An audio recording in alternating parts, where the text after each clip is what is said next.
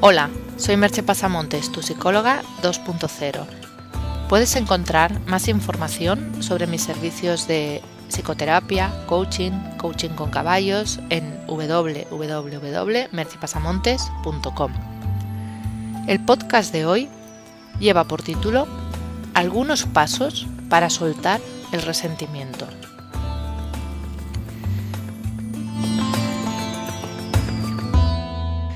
Una de las cosas que más nos perjudica es tener resentimiento. Estar resentido significa vivir atado al pasado, a unos acontecimientos que ya no podemos cambiar. Es dejar además que hechos del pasado nos condicionen nuestro presente. Es vivir con amargura. Hay personas que viven aferradas al pasado, como si en lugar de avanzar por la vida mirando hacia adelante, lo hicieran mirando hacia atrás. Es bastante obvio que eso no resulta práctico, ni mucho menos sano. Cuando las personas no se comportan según lo esperado, cuando nos decepcionan, cuando nos hacen daño, es normal que nos sintamos mal. Ese dolor, ese dolor puede durar un cierto tiempo, y es lógico que así sea, pero si se prolonga excesivamente en el tiempo, empieza a ser un problema, que excede en la mayoría de los casos aquello que lo causó. Es posible que tu pareja te dejara y te hiciera sentir muy mal, pero seguir dándole vueltas tres años después y pensando que nunca podrás tener pareja de nuevo por aquello que te pasó es a todas luces exagerado. Si a eso le añadimos sentimientos de animadversión, incluso odio hacia aquellos que causaron nuestra desdicha, tenemos un problema aún mayor. Porque el principal perjudicado de esa actitud, aunque te cueste verlo, eres tú mismo. Y eso te daña física y psíquicamente. Recuerda lo que dice el aforismo popular. El rencor es un veneno que te tomas tú esperando que dañe a otro. Aún lo es más. Es cierto que a veces hay cosas que consideramos imperdonables, pero no hay que olvidar que no lo hacemos por el otro, sino por nosotros mismos. Odiar a alguien o guardarle rencor exige gastar una energía, unos pensamientos y un tiempo en eso, y ese tiempo y esa energía no podemos dedicarlos a otras cosas más provechosas. Además se trata de una energía negativa, algo que no contribuye en ninguna medida a que nos sintamos bien, los pensamientos negativos liberan sustancias en nuestro organismo, como el cortisol, que son estresores, por lo tanto no es algo que nos favorece. Por ello voy a proponerte algunos pasos que pueden ayudarte a soltar el resentimiento, como estos que te digo a continuación.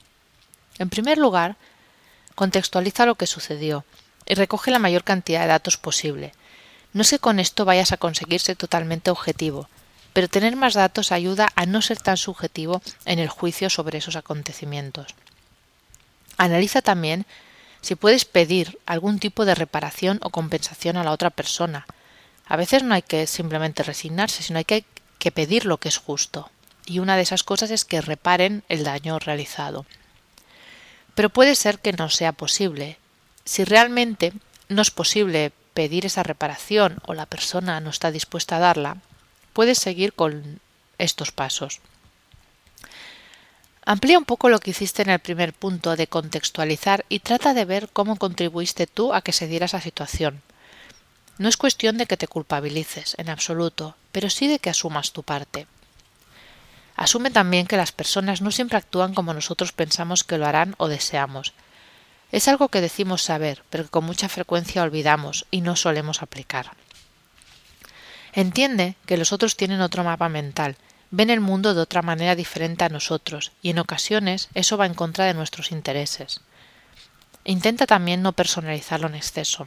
Aunque tú seas el perjudicado, es posible que esa no fuera la intención del otro, sino una consecuencia lamentable para ti de que la otra persona ha seguido sus propios intereses.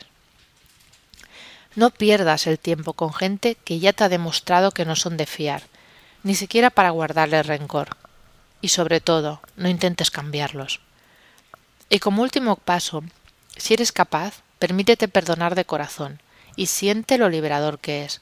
Si lo consigues, eso ya no te ata más. Es posible que consiguiendo estos pasos te sea difícil soltar el resentimiento que sientes hacia algunas personas, pero no por ello hay que dejar de intentarlo y disfrutar del poder liberador que tiene dejarlo ir, la vida es demasiado corta para pasarla resentido. Y si te quedan dudas, ahí va un pequeño relato metafórico que dice así. El Buda fue el hombre más despierto de su época. Nadie como él comprendió el sufrimiento humano y desarrolló la benevolencia y la compasión. Entre sus primos se encontraba el perverso de Badata, siempre celoso del maestro y empeñado en desacreditarlo e incluso dispuesto a matarlo. Cierto día que el Buda estaba paseando tranquilamente, Devadatta, a su paso, le arrojó una pesada roca desde la cima de una colina, con la intención de acabar con su vida. Sin embargo, la roca solo cayó al lado de Buda, y Devadatta no pudo conseguir su objetivo. El Buda se dio cuenta de lo sucedido, pero permaneció impasible, sin perder la sonrisa de los labios. Días después, el Buda se cruzó con su primo y lo saludó afectuosamente. Muy sorprendido, Devadatta preguntó ¿No estás enfadado, señor? No, claro que no. Sin salir de su asombro, inquirió ¿Por qué? Y el Buda dijo Porque ni tú eres ya el que arrojó la roca, ni soy yo ya el que estaba allí cuando me fue arrojada. Llegado a este punto, te dejo con una pregunta. ¿Crees que es importante soltar el resentimiento? Puedes encontrar más información sobre mis servicios de psicología y coaching y sobre lo hablado en estos podcasts en www.merchepasamontes.com. Hasta aquí el podcast de hoy. Nos escuchamos en el próximo podcast. Bye bye.